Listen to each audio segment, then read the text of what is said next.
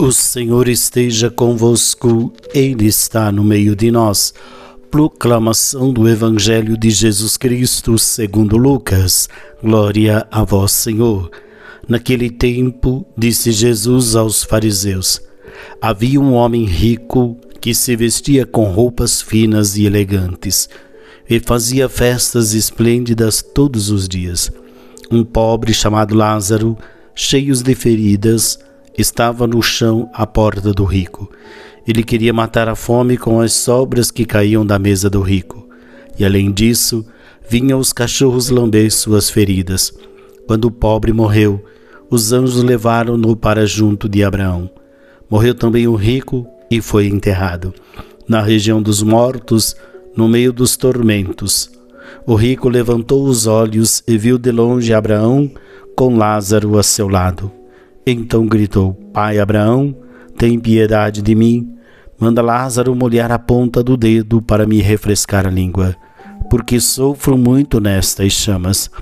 Mas Abraão respondeu: Filho, lembra-te de que tu recebeste teus bens durante a vida, e Lázaro, por sua vez, os males.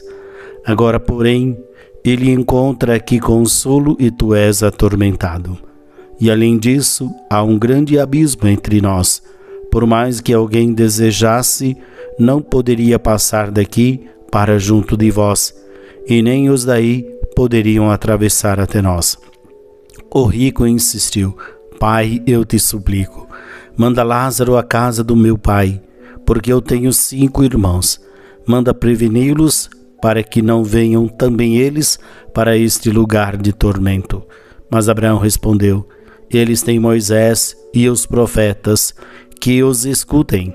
O rico insistiu: Não, pai Abraão, mas se um dos mortos for até eles, certamente vão se converter.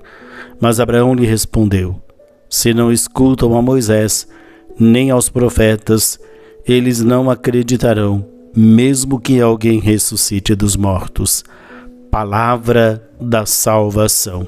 Glória a vós, Senhor.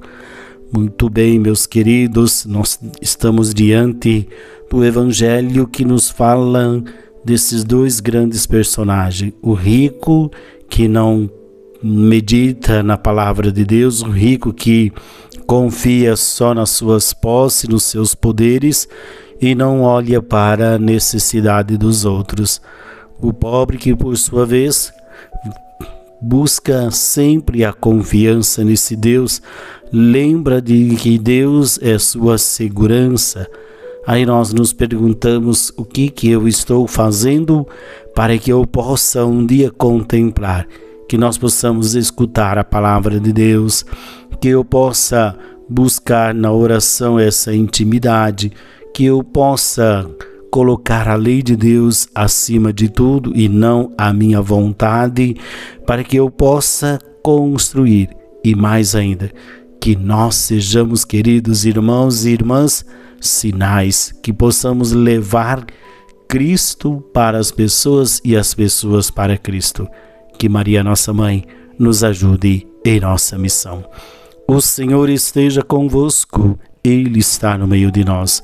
Abençoe-vos o Deus Todo-Poderoso, Pai, Filho e Espírito Santo. Amém.